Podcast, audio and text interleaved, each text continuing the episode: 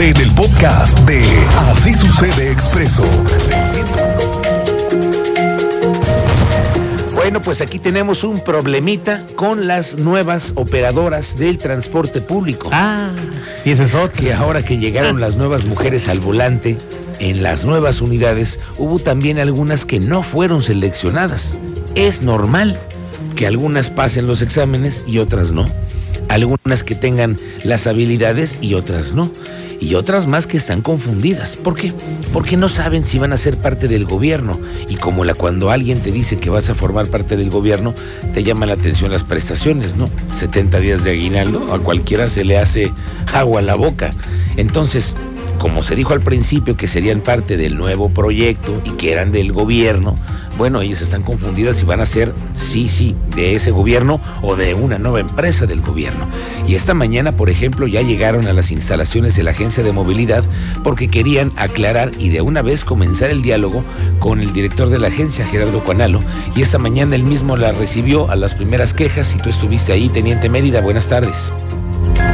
Muy buena tarde, Miguel Ángel. Buena tarde a nuestra audiencia. Les pongo al tanto de lo que señalas, Miguel Ángel. Un grupo de 17 operadoras del transporte público esperaron al director de la Agencia de Movilidad y a la secretaria del Trabajo, Lidia Martín, para hablar con ellos y dialogar en relación a sus prestaciones, porque a la hora de la firma de contrato salieron unas dudas ahí en algunas prestaciones al escuchar que ellas ya formaban parte del servicio público.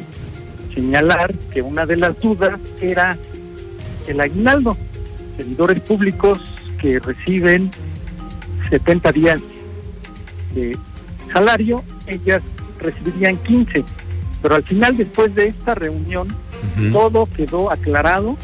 Su salario, 17 mil pesos netos libres, incluye bonos de productividad y puntualidad, prestaciones como apoyo para guarderías y el uso ilimitado del transporte durante su horario laboral.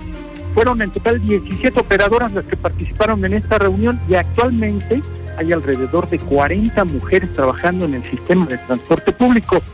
No se ha podido definir cuántas rutas fueron afectadas porque algunas están todavía en capacitación claro. y otras ya eran operadoras de transporte público. No se ha podido definir esa información aún, pero amagaron en que si no llegaban a un acuerdo, pues pararían actividades, cosa que no sucedió, se resolvió en buenos términos y ya salieron derechitas al trabajo a operar su unidad de transporte público. Es la información y les doy detalles de lo que vivió hoy Querétaro más adelante. ¿Qué pasó, teniente? Si es que no puede ser. A ver, cuéntanos. ¿Qué, ¿Qué fue lo que ha detonado esta crisis que hemos tenido, teniente? ¿Tú dónde ves el problema? Pues unidades de transporte público involucradas en hechos de tránsito, accidentes en centrales de Bernardo Quintana, trailers intentando pasar por puentes a desnivel donde no caben. Todo eso ocasiona el aponeo de las vialidades alternas y tenemos lo que hoy vivieron varios conductores, pero yo supongo que te van a ir señalando lo que vivieron y sus traslados y tiempo de traslado. Pero les doy detalles más adelante. Compañeros, regresando un poquito a las declaraciones de Cuanalo, si les parece, vamos a escucharlo. Normal de las propias operadoras. En los días pasados hemos estado ya, o han estado ya ellas firmando sus propios contratos para estar 100% eh, dadas de alta y que obviamente puedan brindar el servicio. Y lo que hoy se pudo dar es una mesa donde pudimos platicar algunas dudas que tenían referente a la propia contratación, este, lo cual se aclaró y se, y se, se platicó abiertamente cuáles eran las dudas y en ese sentido pues naturalmente que ellas eh, se quedan tranquilas con esta parte y garantizamos naturalmente que ellas se puedan incorporar.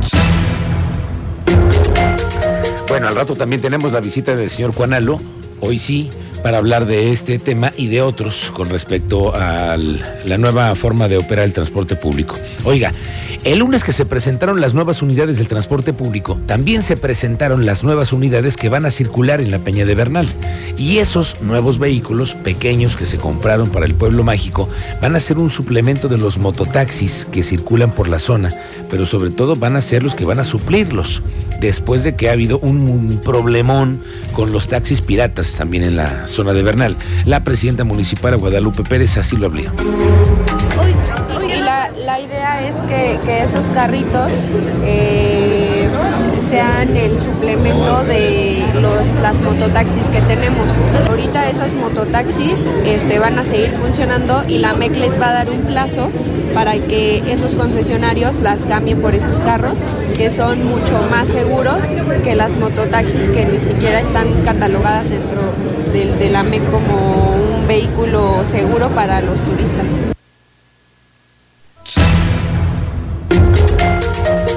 Bueno, como ya es costumbre, en el Estadio Corregidora nuevamente se viene un despliegue de policías para un partido de fútbol. A ver, yo quiero aquí hacer una reflexión. Sí, señor. Mira, yo no sé si usted fue recientemente al estadio, ahora que fue el encuentro de las Águilas, que por cierto le ganaron, ¿no? Por cierto, arriba el América. Sí, ah, se, se me olvidaba nada más comentar ese pequeñísimo detalle que les ganaron a los ganó. gallos. Bueno, es que se vio una cantidad impresionante de policías, pero vamos más allá de los protocolos, creo yo, un poco exagerados, porque tenemos, por ejemplo, en la zona de palcos, policías armados, policías estatales, ¿eh? armados deteniendo a los que tengan ruido, por ejemplo, en, en los palcos, más allá de lo permitido. Vamos, se sabe que no se puede fumar, pero por ejemplo, en los estadios, al grado de detenerte, en el estadio, ¿Por echar porra? Digo, es entendible que existe un riesgo siempre en el estadio, pero vamos a ver cómo se observa el del fin de semana, porque se viene, le digo, otro partido de alto riesgo. Tu estás Andrea Martínez, buenas tardes, bienvenida.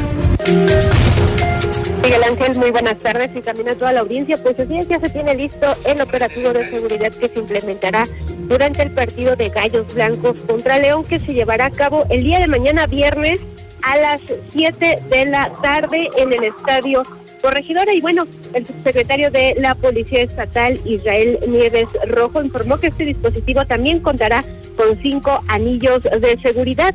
Puntualizó que este operativo arrancará día de mañana a viernes a partir del mediodía, en donde bueno pues se realizarán revisiones a los aficionados para promover las medidas de seguridad y también para que se mantenga un ambiente de orden y tranquilidad al momento del encuentro. Escuchemos parte del reporte que nos da el subsecretario de la Policía Estatal. Comentarles que Policía Estatal ya tiene listo el operativo que se va a implementar por motivo del encuentro de fútbol entre Gallos y León para el día de mañana a las 19 horas. Este dispositivo, como se ha venido trabajando en diversos eventos, eh, cuenta con cinco anillos de seguridad, de los cuales están delimitadas cada una de las funciones establecidas y las responsabilidades en cada uno de estos anillos. Bueno, también Israel Nieves destacó que en este operativo, bueno, pues participarán la Policía Estatal y autoridades en materia de protección civil y es que, bueno, recordemos de esta rivalidad que existe entre, eh, de- pues en estos equipos ya de manera histórica. Exhortó finalmente a los aficionados que acudan al Estadio Corregidora, bueno, pues a mantener un ambiente de convivencia familiar y deportivo. Esta fue la información, Miguel Ángel.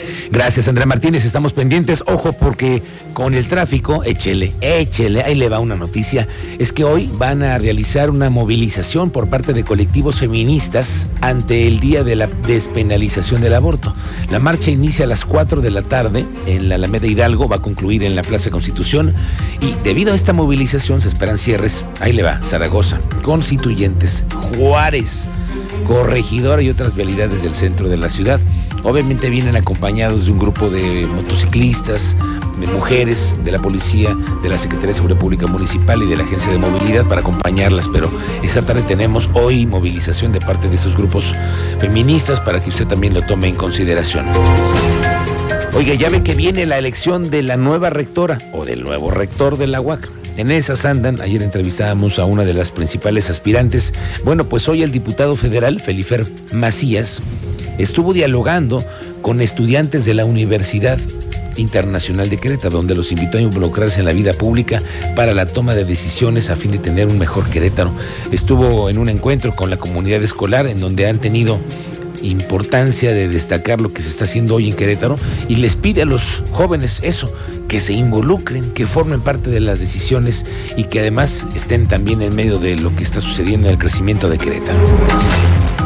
El presidente municipal de Querétaro, Luis Nava, y el secretario de Finanzas, Gustavo Leal, están firmando un convenio para la firma electrónica avanzada. A ver, Se trata de que ahora todos los ciudadanos podamos agilizar los trámites y se ahorren una lana al acceder a programas y acciones del gobierno. En esta estrategia representa un paso importante, que es la agenda digital que ahora ya entre el municipio y el Estado ya hicieron el acuerdo. Lo vean como una herramienta, pues, eh, como si tuviera una línea directa de, trámites que lo simplifica y que lo motive a usar estas nuevas herramientas tecnológicas que se quiten también un poquito el miedo del uso de la tecnología, pero sin duda, con hechos, nosotros observamos que Querétaro va avanzando en justamente este, esta evolución al siguiente nivel.